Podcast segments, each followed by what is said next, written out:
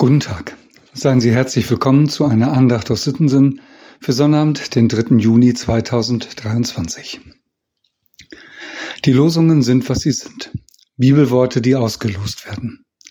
Da kommt es schon mal vor, dass sie so gar nicht in die Zeit passen. Also ich meine die Kirchenjahreszeit. Wir haben gerade Pfingsten gefeiert und uns erinnert an das, was die Jünger seinerzeit erlebt hatten.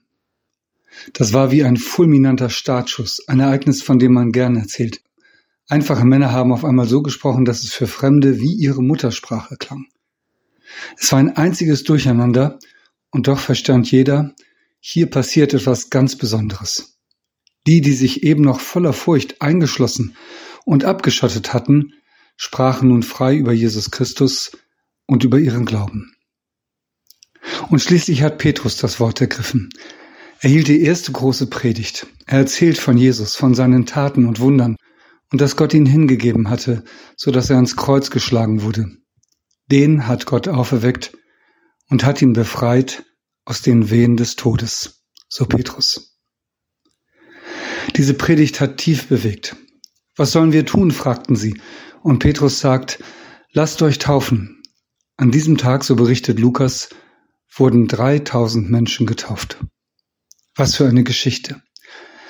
Was für eine Kraft des Geistes, was für eine Begeisterung und Bewegung der ersten Gemeinde. Ja, so denke ich, so ist unser Gott, stark und mächtig. Wie gut, dass wir zu ihm gehören.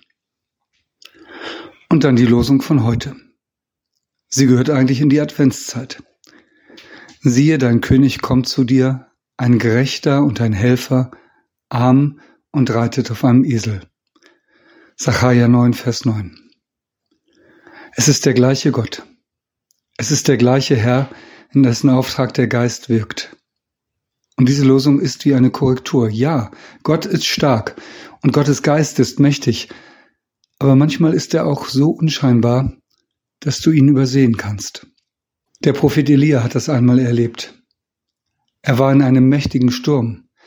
Er sah ein Erdbeben und am Ende ein großes Feuer. Aber Gott war nicht in diesen machtvollen Erscheinungen. Am Ende gibt es da ein stilles, sanftes Sausen. Und in diesem stillen, sanften Sausen war Gott. Die Losung von heute erinnert uns daran, dass Gott eher in dem Kleinen und Unscheinbaren ist.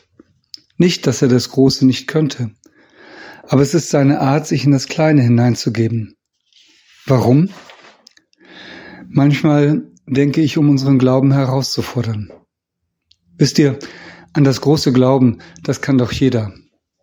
Aber daran zu glauben, dass das Kind in der Krippe, dieser Mann auf dem Esel, Gottes Sohn ist, das ist schon etwas anderes. Doch der eigentliche Grund, warum Gott im Kleinen kommt, ist ein anderer.